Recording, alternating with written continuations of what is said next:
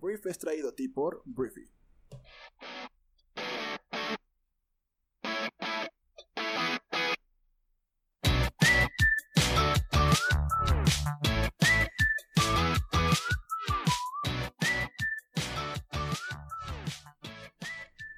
Muy, muy buenos días, Briefers. Bienvenidos a esto que es el brief para este miércoles 11 de marzo. Muchas gracias por estar aquí. Yo soy Arturo Salazar, uno de los fundadores de Briefy y tu anfitrión para este programa. Y bueno, comencemos. Comencemos hablando de México. Hay varios. Bueno, hay un tema del cual quiero platicar el día de hoy. Que, bueno, eh, Genaro García Luna. Genaro García Luna es un ex secretario de Seguridad Pública que fue secretario cuando Felipe Calderón fue presidente de México. Y bueno, Genaro García Luna ha sido ligado al crimen organizado por la justicia norteamericana. En Estados Unidos está, eh, hay un juicio pues, en, en, curso en el cual se le está acusando de haber recibido sobornos presuntamente por parte del cártel de Sinaloa y pues haber permitido el tráfico de heroína, cocaína y diferentes drogas por parte de organizaciones delictivas hacia Estados Unidos. Entonces, eh, ha habido mucha polémica, que si este señor estaba ligado a Felipe Calderón, que si no estaba ligado a Felipe Calderón, y bueno, entre que sí, que no y que no estamos seguros de nada y derivado de la petición del presidente Andrés Manuel López Obrador, la Secretaría de Seguridad Pública Ciudadana que dirige Alfonso Durazo comenzó a despedir funcionarios que colaboraron con el ex secretario Genaro García Luna, ya que existe el riesgo de que haya complicidades. Sin importar el número de personas que han sido despedidas, el titular de la dependencia confirmó que se trata de funcionarios con puestos directivos. en breve, entrevista en Palacio Nacional, él dijo que los riesgos de mantener a los funcionarios en el cargo serían elevados, ya que en la cultura política de nuestro país las relaciones personales se convierten en relaciones políticas y con frecuencia en complicidades. Y eso dijo es eh, lo que queremos evitar. Lo que estamos buscando, por el nivel de responsabilidad que tienen, es que no haya personas que por la relación que han tenido con García Luna haya derivado en una complicidad. Entonces, bueno, desde el 13 de diciembre del año pasado, tras la detención de quien fuera encargado de la dependencia en la administración de Calderón, em, pues el Ejecutivo, o sea, AMLO, anunció una investigación a funcionarios de administraciones pasadas. Entonces, pues van a empezar a despedir funcionarios que estuvieron cerca o fueron cercanos a Genaro García Luna, lo, lo cual a mí me parece muy bien. Muy bien. O sea, no podemos tener a nadie en, la, en, la, en las secretarías de cualquier nivel y de cualquier tipo que pudieron haber sido pues cómplices de un señor que está acusado por la justicia de Estados Unidos de haber recibido sobornos y por haber planeado, entre comillas, una guerra contra del narco, que pues parece ser que nunca, nunca ocurrió. Porque pues si estaba aliado con el narco, ¿cómo puedes decir que estás librando una guerra en contra del narco? Entonces, bueno, esto es lo que sucedió el día de ayer, yo lo aplaudo. Yo aplaudo, así como hay días que le tiramos al gobierno, hoy yo aplaudo lo que hizo el gobierno. Y se me hizo bien que AMLO ordenara el despido de los, los colaboradores ligados a Genaro García Luna. Entonces, muy bien.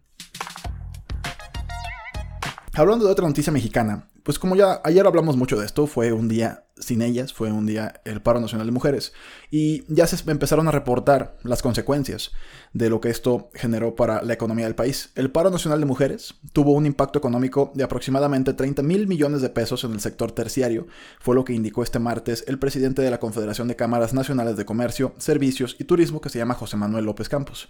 Y ahorita acabo de decir que ayer fue el paro, pero no, el paro fue el 9 de marzo, el lunes, perdóname. Em, expresó que fue en la Ciudad de México, este señor, donde la afectación fue mayor debido a la concentración de la actividad financiera. Sin embargo, reconoció que en general en todo el país se notó la ausencia de las mujeres. Dijo que había una estimación inicial de 26 mil millones de pesos en pérdidas, pero la pues fue mayor esta pérdida debido a que muchos negocios cerraron completamente por falta de personal. Entonces apuntó que esto deja en evidencia la importancia de las mujeres en el ámbito económico en todo el país y reiteró el respaldo de la mayoría de las empresas al paro. Entonces eso es, y digo, también no sé si es una buena noticia o mala para el país, o sea, es buena en el sentido de que se logró hacer un... Se, logró generar notoriedad acerca del importante peso económico, social que tienen las mujeres en nuestro país y en nuestra sociedad. Obviamente es una mala noticia que se hayan perdido 30 mil millones de pesos, pero al mismo tiempo eh, yo creo que esto es mucho más importante. es como el tema del modo, ¿no? Es que no son modos, ¿no, güey? O sea, vale madre si se perdió lana, vale madre si este, se rayó algún monumento. Aquí lo que importa es el movimiento. Aquí lo que importa es el simulacro, es la, es la simulación que se hizo de que las mujeres estuvieran desaparecidas durante todo un día. Eso es lo que importa, el mensaje que tiene que prevalecer es ese. Que obviamente perdimos dinero como país, claro. ¿Por qué? Porque si perdiéramos a las mujeres, perderíamos no nada más dinero como país, perderíamos todo como país. Entonces, esto fue lo que dijo el presidente de la Canaco Servitur y pues esa es la, ese es el dato. 30 mil millones de pesos en el sector terciario. Y bueno, vamos a hablar del coronavirus, que hay, como siempre, hay muchas cosas que decir y voy a intentar darte una pues una pequeña, em, un resumen a nivel nacional de lo que, a nivel mundial de lo que es el coronavirus. En México seguimos con 7 personas enfermas, eh, más o menos 20 personas sospechosas, que ya de repente hay diferentes cifras por aquí y por allá. Pero bueno, en México estamos relativamente bien, creo yo. O sea, ¿por qué? Porque pues hay muchos países que neta se la están eh, pasando muy mal con todo este tema. Eh, China intentó el martes señalar que el brote del coronavirus estaba bajo control en la provincia de Hubei, que es donde inició todo. El presidente Xi Jinping visitó Wuhan, que eh, se encuentra en Hubei, en un día en que la nación registró solamente 19 nuevos casos de la infección. Según datos oficiales, el virus no se ha propagado en China fuera de su epicentro en los últimos tres días, y la ciudad cerró recientemente los 14 refugios temporales para aislar a los infectados. Esta fue la primera visita de Yi a Wuhan desde que comenzó el brote hace más de dos meses, aunque algunas ciudades de la provincia de Hubei han insinuado que las limitaciones de viaje pronto se eliminarán, Yi advirtió contra la complacencia y la reducción de las restricciones en Wuhan, una ciudad que ha permanecido en gran medida cerrada durante las últimas siete semanas. Si queremos hablar un poco más del coronavirus, es probable que Coachella, que es este festival de música y artes em, en California, se posponga de abril a octubre en un esfuerzo por evitar grandes multitudes públicas en el medio del brote en Estados Unidos. El promotor de Coachella, que se llama Golden Boy, se encuentra en conversaciones con docenas de artistas programados para cambiar sus planes. Esperan que la mayoría de los artistas puedan descender sobre la comunidad del desierto del sur de California los fines de semana del 9 y 16 de octubre en lugar de en abril. En Nueva York, Andrew Cuomo, que es el gobernador de Nueva York, ha establecido una área de contención en la comunidad de New Rochelle que ha experimentado un aumento de las infecciones. 108 de los 173 casos del estado están ahí. Y bueno, Cuomo envió a la Guardia Nacional de Estados Unidos para despejar espacios públicos y entregar alimentos a los hogares. En otro, en otro punto este, del mundo, y vámonos a Italia. Los pagos de la hipoteca se suspenderán en toda Italia mientras la nación esté bajo un cierre obligatorio, fue lo que dijo el martes el viceministro de Economía de la Nación. Em, y bueno, un nuevo estudio sugiere que el periodo de incubación promedio del COVID-19 es de 5.1 días y que el 99% de todos los infectados desarrollarán, desarrollarán perdón, síntomas dentro de los 14 días. Entonces, bueno, esto es un poquito de información a nivel global de lo que está ocurriendo con el coronavirus. La recomendación es la misma de siempre y pues intentemos pasar esta, esta crisis lo mejor posible. Te digo, en México, si me estás escuchando en México, la cosa está relativamente tranquila, no ves gente con tapabocas por todos lados, hay otros países en los que la situación está mucho más complicada y sí vemos eh, muchísima gente que está literalmente en tapabocas o que no se están acercando o de plano ya hay toque de queda y la gente no está saliendo a las calles. Eso es lo que podemos decir por lo pronto del coronavirus. Vamos a Rusia, porque el presidente ruso Vladimir Putin, que en lo personal es un político brillante, no sé si es bueno o mal político, es muy malo en muchos temas de derechos humanos, pero a Rusia, em, pues creo que le ha ido bien con Putin. Eh, el presidente Vladimir Putin dijo el martes que apoya la legislación, obviamente la apoya, que le permitiría permanecer en el cargo después de que su segundo mandato presidencial expire en el año 2024. Putin ocupó el cargo de presidente entre el año 2000 y el año 2008, antes de retroceder para asumir el papel de primer ministro del año 2008 al año 2012. Desde 2012, nuevamente ha sido el presidente de la nación. La medida del martes indica que Putin no planea renunciar a su poder y podría permanecer en el cargo si se aprueba la legislación hasta el año 2036, cuando cumpla 84 años, lo cual a mí me parecería un excelente momento para tirar la toalla, ya retirarse.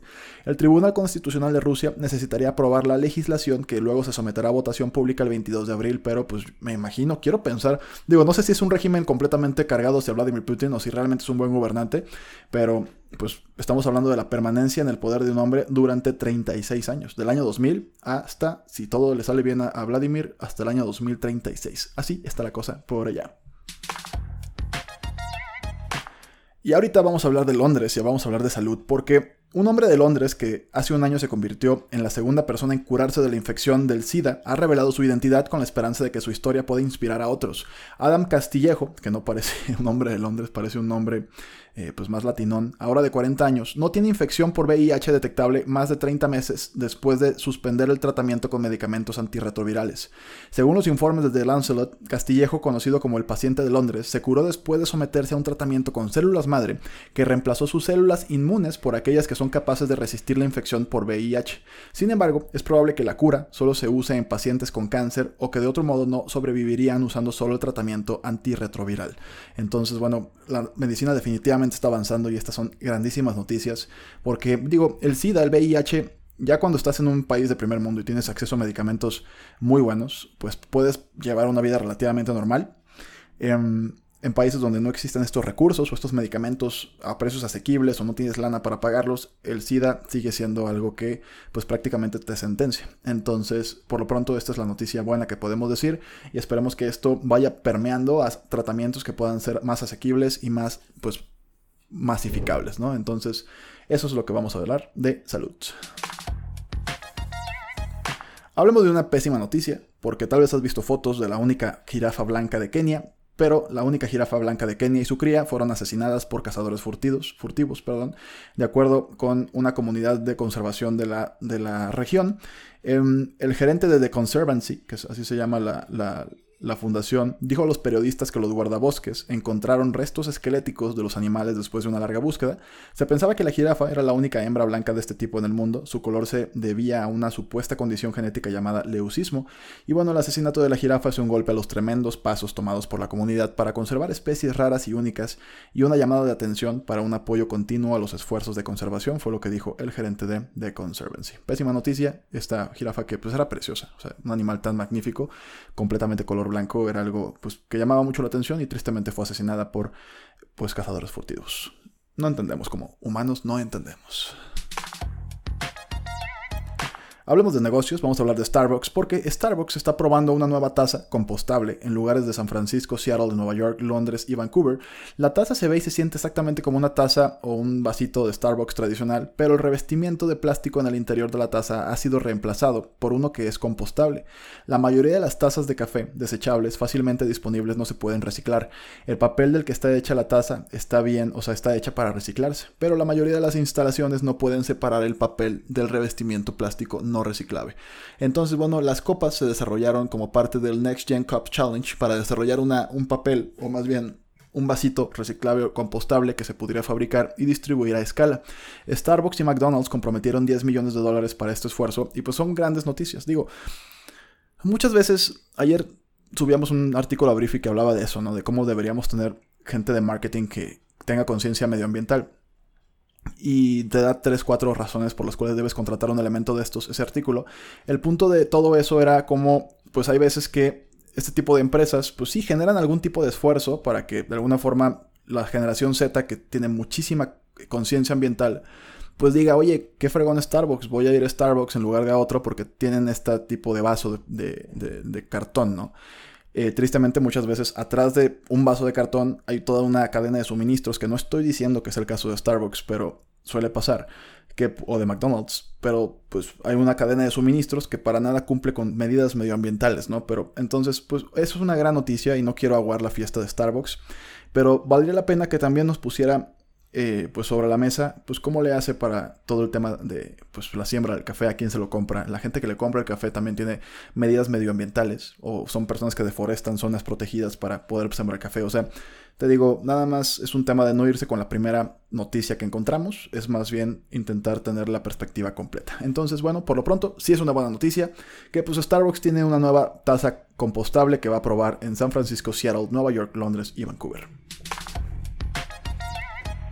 Hablemos de otro tema. Vamos a hablar de una eh, dinámica que me pareció brillante por parte de Wikimedia y el CIDE en México, que lo que empezaron a hacer estas personas fue modificar artículos en Wikipedia para visibilizar los logros de las mujeres y a mí se me hizo algo bastante, bastante fregón. Eh, el CIDE y Wikimedia hicieron un maratón de edición para enriquecer los artículos de Wikipedia con perspectiva de género. Actualmente solo una de cada 10 personas que editan la, la enciclopedia perdón, son mujeres, lo que replica varios estereotipos de género fue lo que dijo Wikimedia. Esta iniciativa internacional visibiliza a las mujeres representadas en los artículos, así como a las colaboradoras y editoras de Wikipedia. Entonces, pues el objetivo del es em, pues cerrar la brecha de género entre editores y colaboradoras de Wikipedia. Entonces, esto más bien es para la gente que escribe en Wikipedia. O sea, me, imagino que también los artículos tienen una perspectiva de género mucho mejor, pero sobre todo, este, es visibilizar que la gente que escribe ahí, pues también son mujeres, no solamente son hombres. Entonces se me hizo algo que, que vale mucho la pena mencionar y eso es todo por aquí.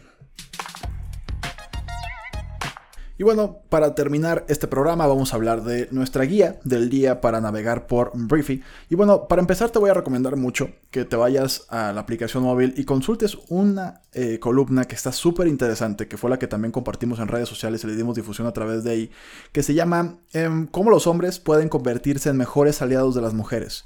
Esta columna fue escrita por dos genios, que, bueno, para mí son dos genios, que es Brad Johnson, que es profesor de psicología en el Departamento de Liderazgo de la Academia Naval de Estados Unidos, junto con David G. Smith, que también eh, son doctores los dos, tienen doctorados, que es, eh, David es profesor de, de Sociología, perdón, en el Departamento de Asuntos de Seguridad Nacional del Colegio de Guerra Naval de Estados Unidos. Entonces, esta columna es muy buena y básicamente te da todo lo que necesitas saber para que puedas ser un aliado y también puedas enfrentarte a los conflictos o problemas con los que te enfrentas como hombre al ser un aliado del feminismo. Porque digo, te muestran o te comparten o te explican cómo pues el ser aliado de las mujeres te enfrenta pues al machismo también. Porque de alguna forma te conviertes en un blanco al querer que las cosas cambien. Entonces es una, es una em, columna súper interesante que te recomiendo muchísimo.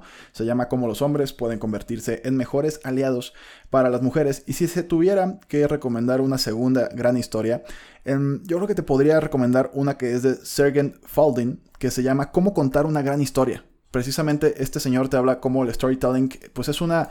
Em, pues es una súper, súper habilidad que tienes que desarrollar y te dice cómo pues todo el mundo nace con la, capacidad de saber contar historias y te da un instructivo muy, muy padre y muy sencillo de aplicar en tu vida para que te conviertas en un gran storyteller, en un gran contador de historias que te va a servir para vida profesional, personal, etcétera, ¿no? Entonces, esto es lo que te puedo recomendar para el día de hoy. Obviamente, los podcasts, los videos también están ahí a tu disposición. Y si te preguntas de qué estoy hablando, Briefy es una, es una aplicación móvil conformada por una comunidad que lo que hacemos es prepararte para superar los grandes desafíos que nos presenta el mundo todos los días. Entonces, pásale, descárgala y puedes utilizar el código PRO para eh, tener 30 días completamente gratis. Te la recomiendo muchísimo que vayas a probarla, vale la pena que la pruebes. Entonces, pues bueno, esto es lo que te tengo que decir. Eso es mi comercial y también mi guía personal como fundador para consumir Briefy el día de hoy.